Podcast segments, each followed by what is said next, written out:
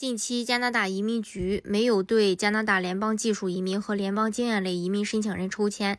目前，这两个项目积压人数在增多。加拿大移民难民和公民部在一月四日公布了快速通道候选人的细分数据。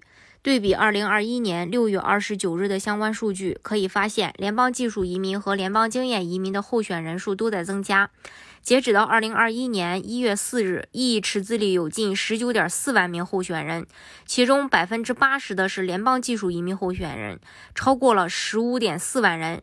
这是由于自二零二零年十二月最后一次抽签后，移民局一直没有邀请联邦技术移民候选人申请永久居留权。此外，，E 池子。呃，大约有三点八万人是联邦经验移民的候选人。去年九月起，移民局停止对联邦经验候选人的抽选，以减少申请积压，进而将异议处理时间缩短至六个月。由于抽签暂停，符合联邦经验移民资格的候选人数量从六月份占总数的百分之六增长到近百分之二十。剩下的五百七十七名是联邦技工候选人，三百四十四名是 PNP 候选人。自二零二零年十二月最后一次全项目抽签以来，移民局一直没有邀请联邦技术移民候选人申请永久居留权，因此其中大约百分之八十的快速通道候选人有资格获得联邦技术移民。二零一九年。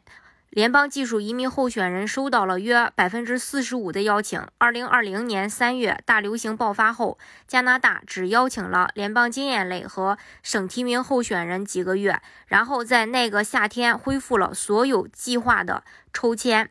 但在2021年，加拿大只邀请了联邦经验类和省提名候选人。邀请大量的联邦经验候选人的原因，是因为联邦政府去年承诺接纳40.1万名新移民，而策略是专注于已经在加拿大的候选人。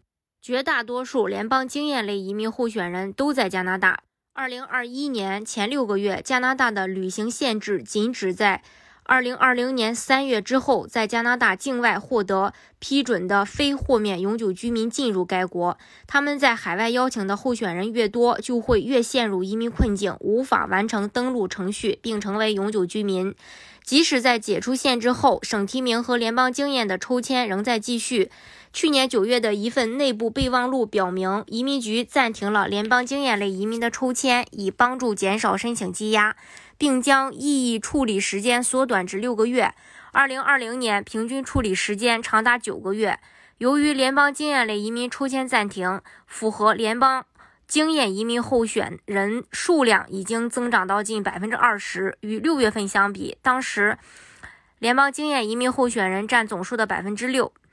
移民局一直在定期举行联邦经验和 PNP 抽签。事实上，当月他们一次吸引了六千名联邦经验类移民申请人。如果不是二月十三日移民局清空了联邦经验类移民候选人库，这将是一个记录。在六个月内，联邦经验类移民和联邦技术移民候选人的人数都在增加。联邦技工类移民的候选人。减少可能是由于多种因素造成的。移民局有一个层次结构，用于邀请有资格参加多个项目的候选人。层次结构依次为联邦经验类、联邦技术移民和联邦技工移民。因此，如果你有资格获得联邦经验类移民和联邦技术移民，例如，移民局会邀请你申请成为联邦经验类移民的候选人。此外，异议申请文件在池中的有效期为一个月。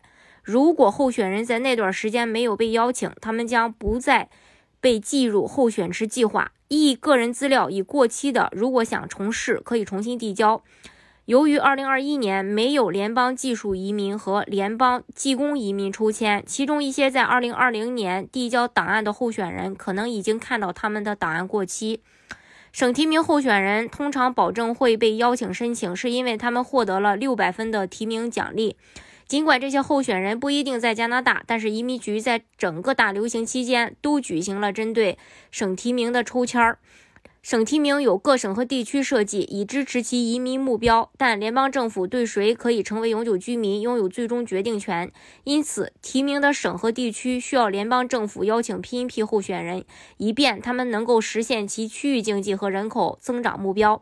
今年，我们预计加拿大将提高移民水平目标。在之前的移民水平计划中，加拿大将在2020年接纳41.1万名新移民。移民部长肖恩·费雷泽必须在2月10日之前宣布新目标。